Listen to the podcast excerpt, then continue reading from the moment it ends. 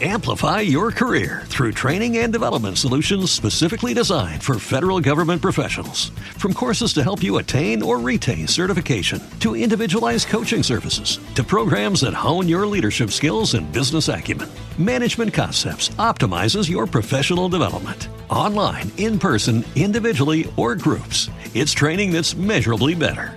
Learn more at managementconcepts.com. That's managementconcepts.com. Aquí comienza Nueva Dimensión. Premium. Premium. Con Juan Gómez.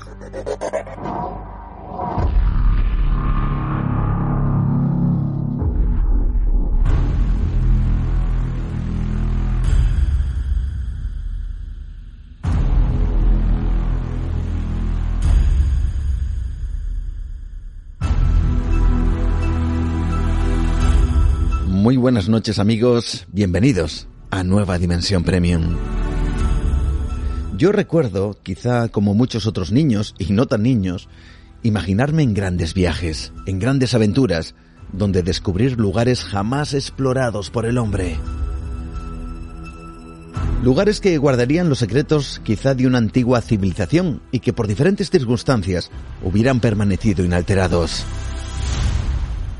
He de confesar que yo de pequeño me imaginaba entrando, por ejemplo, en ciudades milenarias abandonadas, donde sus vestigios aún perduraran en el tiempo. Quizá estaba influido, bueno, quizá no, seguramente, por esas, bueno, ya antiguas películas de exploradores que conseguían llegar donde hacía mucho tiempo que el hombre no habitaba. Historias que mezclaban fantasía y realidad o leyenda, donde sus protagonistas rescataban un objeto de gran valor y generalmente de gran poder, que podría incluso cambiar el destino de la humanidad.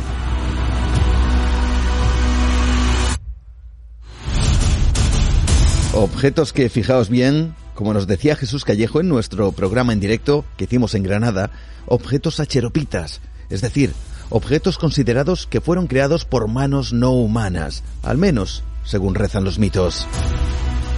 Ya con el paso del tiempo comenzó a calar en mí cierta curiosidad por estos asuntos y a medida que conocía más mitos sobre extraordinarios tesoros u objetos denominados de poder, también me asaltaba una pregunta. Quizá una pregunta demasiado simple, no lo sé.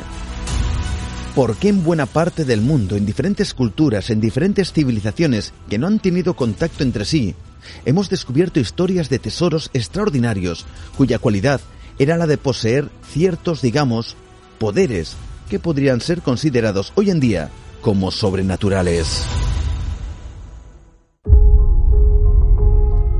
Incluso dentro de textos clásicos como en la Biblia, aparecen ciertos pasajes donde los protagonistas no son Jesús, los apóstoles o los personajes que rodean las historias que seguramente a todos nos suenan, sino que los protagonistas son extraños objetos de apariencia común y corriente, pero capaces de hacer cosas inimaginables. Objetos entregados por Dios a algunos hombres que contendrían ciertos poderes. Por ejemplo, en el Antiguo Testamento se habla de las llamadas trompetas de Jericó. El pasaje narra que los habitantes de Jericó cerraron las puertas de sus murallas para impedir la entrada de las tropas judías comandadas por Josué. Dicen que entonces Yahvé le dijo a Josué que podría derribar sus muros si hacía tocar unas trompetas, cuyo sonido era capaz de provocar la destrucción de las murallas de toda esa ciudad.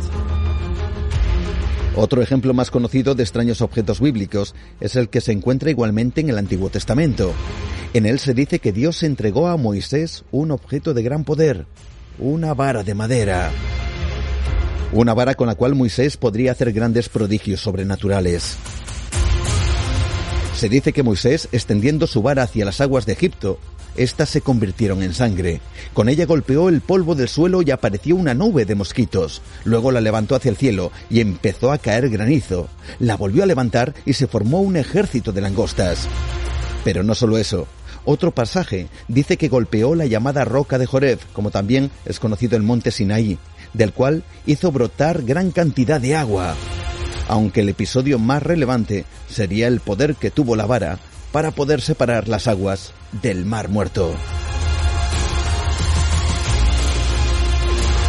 Todos estos amigos son tesoros perdidos y objetos de gran poder, míticos, mitológicos, de leyenda. quién sabe si hay algo real detrás de todo ello. Estos son solo dos ejemplos míticos de algunos de ellos, los cuales están citados ya no solo en textos sagrados conocidos, sino en otros que contienen informaciones tremendamente desconcertantes. Bien, pues esta noche, en Nueva Dimensión Premium, como el niño que busca esos tesoros y esos objetos y aventuras, vamos tras la huella, el misterio que encierran algunos de ellos.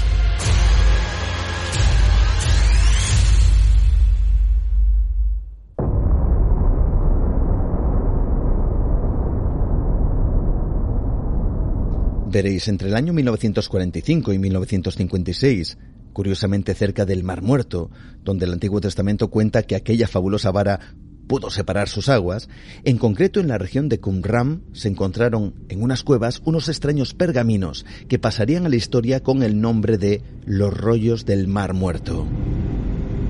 Según dicen los expertos, son los primeros manuscritos supervivientes de la Biblia hebrea. Los investigadores durante todos esos años no pararon de encontrar en esas cuevas diferentes textos bíblicos, algunos en peor, otros en mejor estado, todos ellos, como digo, repartidos en diferentes cuevas de la zona. Todos estaban en papiro, en pergamino, menos uno de ellos que además contenía algo muy especial. Fue encontrado en la llamada Cueva 3, y como digo, su contenido era y es tremendamente diferente al resto. El rollo no estaba escrito, sino grabado, en un rollo hecho de cobre.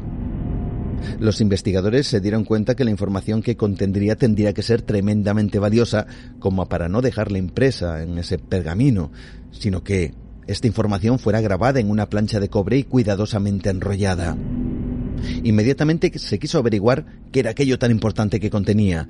Como digo, debía ser una información tremendamente valiosa. Cuando se tradujo, la sorpresa fue mayúscula. El texto contenía información sobre una serie de tesoros y extraños objetos que habrían sido escondidos en algún lugar de Jerusalén.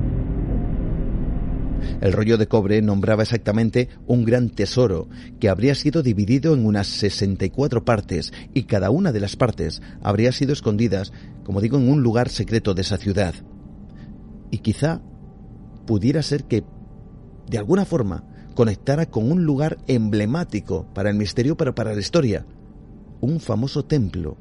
Así lo cuenta el escritor y experto en metalurgia Robert Feder. La primera traducción del rollo de cobre fue hecha por John Alegro en 1956 y se dio cuenta de que era la lista de unos tesoros escondidos.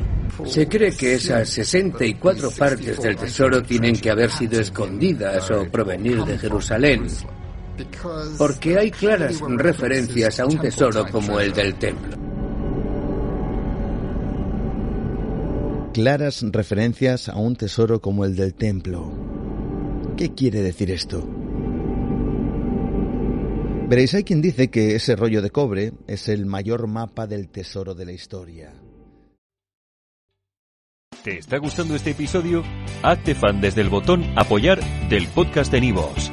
Elige tu aportación y podrás escuchar este y el resto de sus episodios extra. Además, ayudarás a su productor a seguir creando contenido con la misma pasión y dedicación. Amplify your career through training and development solutions specifically designed for federal government professionals. From courses to help you attain or retain certification, to individualized coaching services, to programs that hone your leadership skills and business acumen, Management Concepts optimizes your professional development. Online, in person, individually, or groups, it's training that's measurably better. Learn more at managementconcepts.com. That's managementconcepts.com.